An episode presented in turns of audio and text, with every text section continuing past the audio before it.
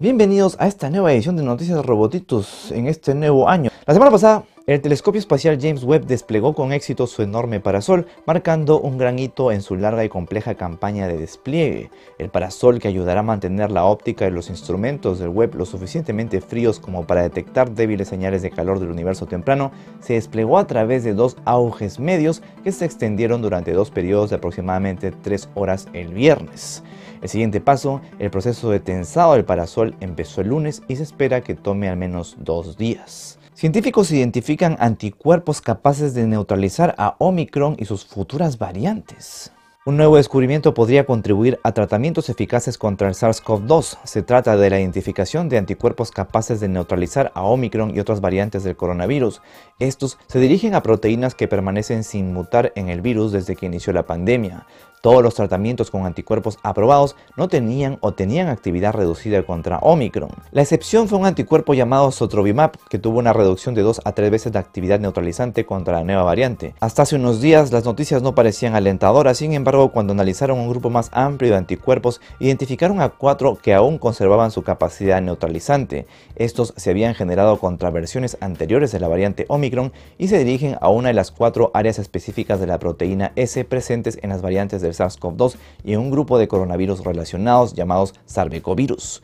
El análisis y la identificación de los anticuerpos han sido publicados en Nature. Genetistas han reconstruido uno de los árboles genealógicos más antiguos jamás registrados. Una tumba en Inglaterra de casi 6.000 años contiene los restos de 27 integrantes de una familia que representa un linaje de 5 generaciones que desciende de un hombre y 4 mujeres.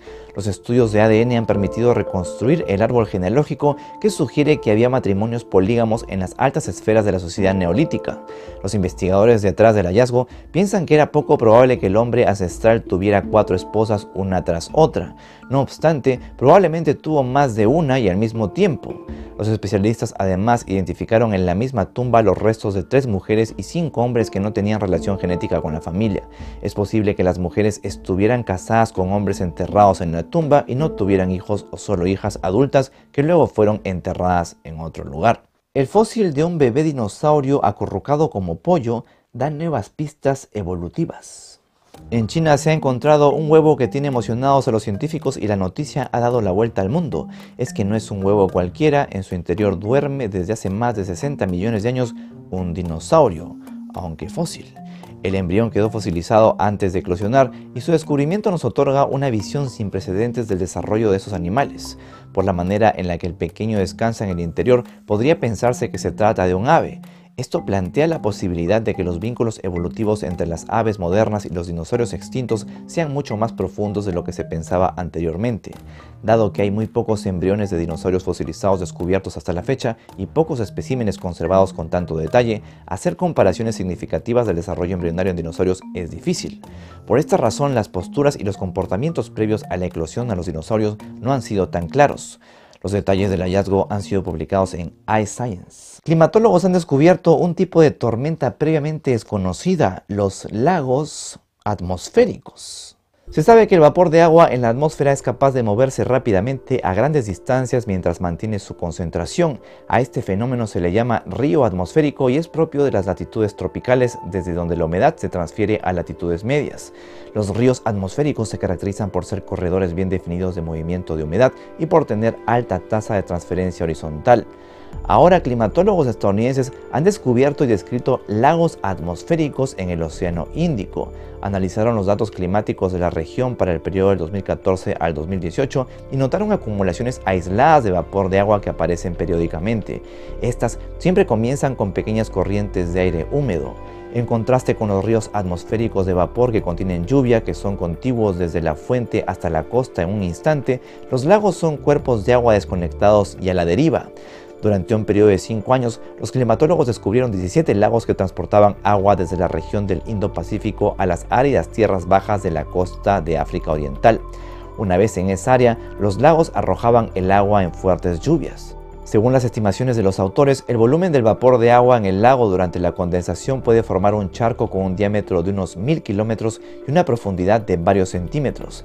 Asimismo, destacan que el lago retiene la humedad durante más de seis días, incluso con caídas de temperatura y presión que suelen provocar precipitaciones.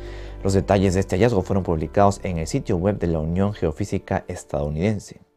China acusa a Elon Musk de conducta espacial insegura luego de que sus satélites Starlink casi choquen con su estación espacial. Lamentablemente cada vez iremos escuchando más seguido sobre los problemas que puede ocasionar una órbita demasiado congestionada. Ahora el gobierno chino se ha quejado de que su estación espacial se vio obligada a evitar colisiones con satélites Starlink, la empresa de Elon Musk. Según el gobierno chino, la estación espacial del país tuvo dos encuentros cercanos con los satélites este año. Así lo informaron ante la Agencia Espacial de la ONU, pero aún no han sido verificados de forma independiente. Los incidentes ocurrieron el 1 de julio y el 21 de octubre. China también acusó a Estados Unidos de poner en peligro a los astronautas al ignorar las obligaciones derivadas de los tratados del espacio exterior.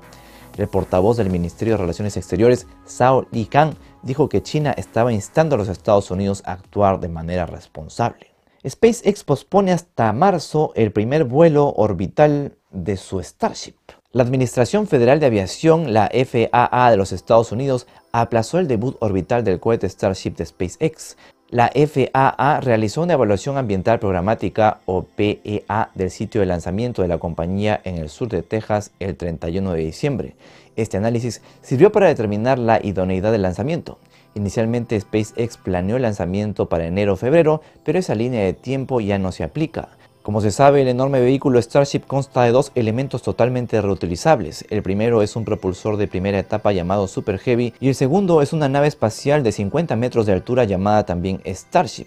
Ambos estarán propulsados por el motor Raptor de próxima generación de SpaceX, 6 para Starship y unos 30 para el Super Heavy.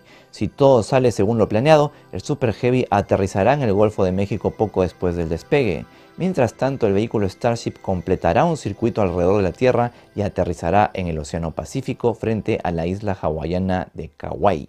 Astrónomos descubren el grupo más grande de candidatos a planetas errantes en la Vía Láctea. Casi todos los exoplanetas conocidos hasta la fecha se han encontrado cerca de sus estrellas madres. Sin embargo, a fines del siglo pasado, astrónomos descubrieron los primeros planetas errantes. Estos son cuerpos de masa planetaria hasta 13 masas de Júpiter ubicados en el espacio interestelar y no asociados gravitacionalmente con una estrella. Un grupo de astrónomos ha informado ahora de al menos 70 nuevos planetas errantes en la Vía Láctea. Esto se hizo mientras estudiaban la región de formación de estrellas ubicada en la parte superior de las constelaciones de Escorpio y Ofiuco.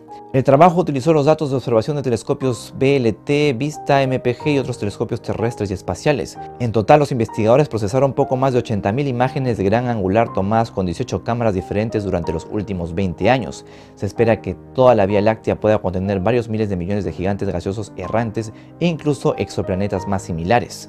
Muchos de estos planetas huérfanos podrían tener masas comparables a la Tierra. El artículo donde se presentaron los hallazgos fue publicado en Nature Astronomy. Y bueno, hasta aquí el resumen de noticias científicas de la semana. Ya saben que si desean más información sobre cada una de ellas, pueden encontrarlas en la página Robotitos. Estoy dejando los enlaces en la descripción.